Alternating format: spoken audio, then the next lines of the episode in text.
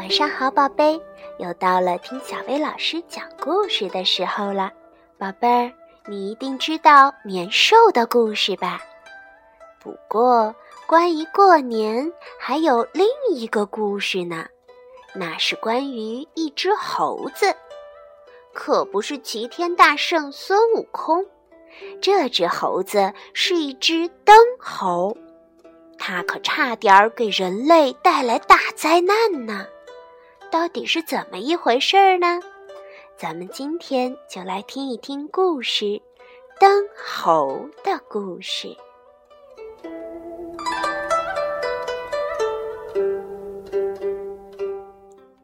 在古代，有一年收成粮食之后，谷仓里堆着满满的稻米，人们乐得笑眯了眼睛。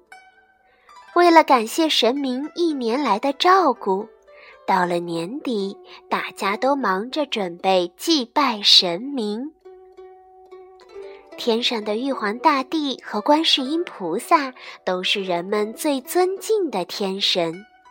地上呢，平常为人们守门的门神，管厨房的灶王爷，保佑晚上睡得安宁的床母娘娘。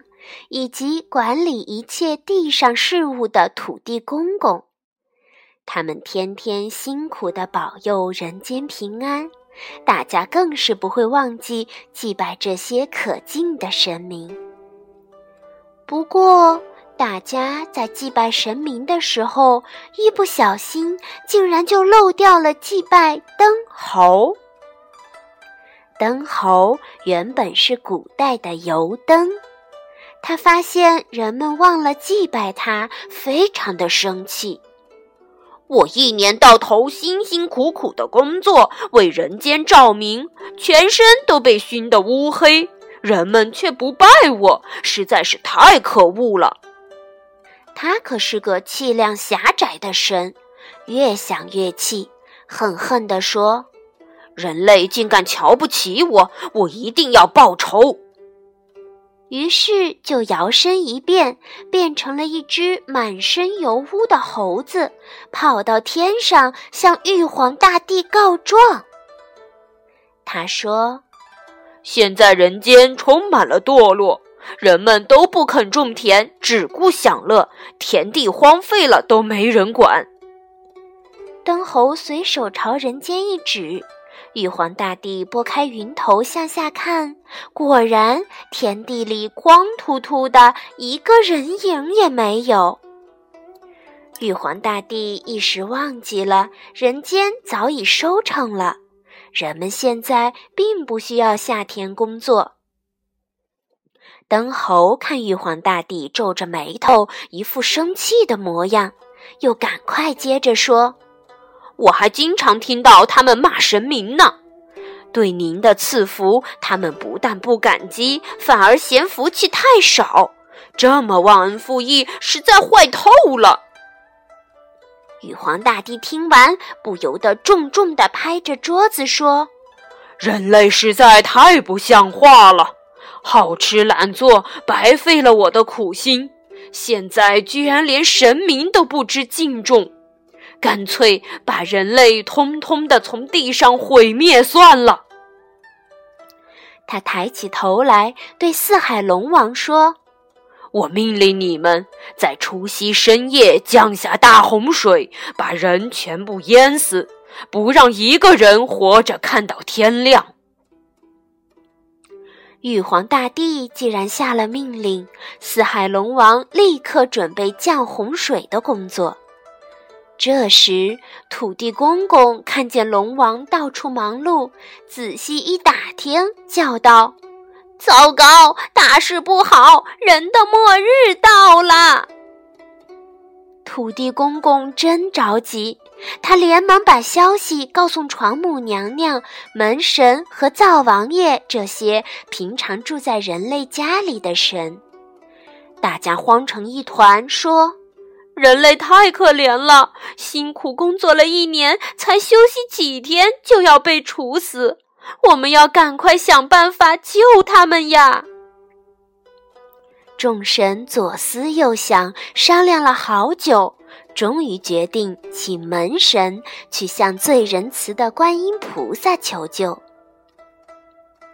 观音菩萨匆忙赶到天庭，跟玉皇大帝说：“我每天都看到农夫努力耕田，女人用心织布。”大家都勤奋工作，敬拜神明。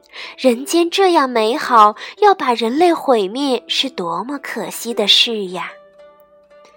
玉皇大帝听完，很惊异地说：“咦，灯猴怎么告诉我人全部变坏了呢？这到底是怎么回事啊？”观音菩萨说。在毁灭人类之前，请您还是先慎重的调查一下吧。玉皇大帝就派最公正的太白金星下凡，仔细调查一下，看看人类究竟是好还是坏。同一个时间，人间又发生了什么事儿呢？到了除夕那一天，土地公公同情善良的人们。就把夜里要起洪水的事儿说了出来，大家都很惊慌，悲伤的想着，没有希望了，过完大年夜就要死去。那么现在好好的快乐一下吧。于是大家穿上最好的衣裳，拿出最好的食物，要享受活在人间的最后一夜。远处的亲人也都想办法赶回家去见最后一面。一家人围坐在炉边吃晚饭，吃了好久都舍不得分开。快午夜了，人们一面坐在炉边等死，一面留心着屋外的动静。时间过得真慢。大家紧张地竖着耳朵，等着轰隆轰隆的淹大水的声音，可是屋外却一直静悄悄的。终于天亮了，大家一夜都没睡，跑到门外，看到天边美丽的太阳正冉冉升起，晨曦把远山都镶上了金边儿。大洪水始终没有来，真是奇怪极了。原来太白金星下凡来向住在人间的神明请教，才知道人们平日工作都很勤奋，只有过年前后才休息。他经过仔细调查，明白是灯猴向玉帝说了谎，才惹来了这一场灾难。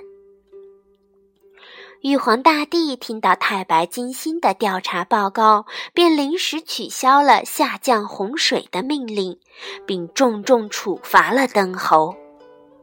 现在平安了，人们知道死亡的危机已经过去，高兴地跳起来，大家放鞭炮、敲锣打鼓，热烈地庆祝安全度过灾难。能够安全度过危难，迎接美好的新春，是一件多么快乐的事儿啊！因此，在年初一早上见面的时候，大家都开心的互相说：“恭喜恭喜，真是恭喜呀！”宝贝儿，过大年夜的时候，我们都要吃好吃的年夜饭，围炉守夜。年初一早上见到人们，还要说恭喜。这些亲切的民俗传说就是这样来的哦。好啦，今天的故事就到这儿了，晚安，宝贝，好吃。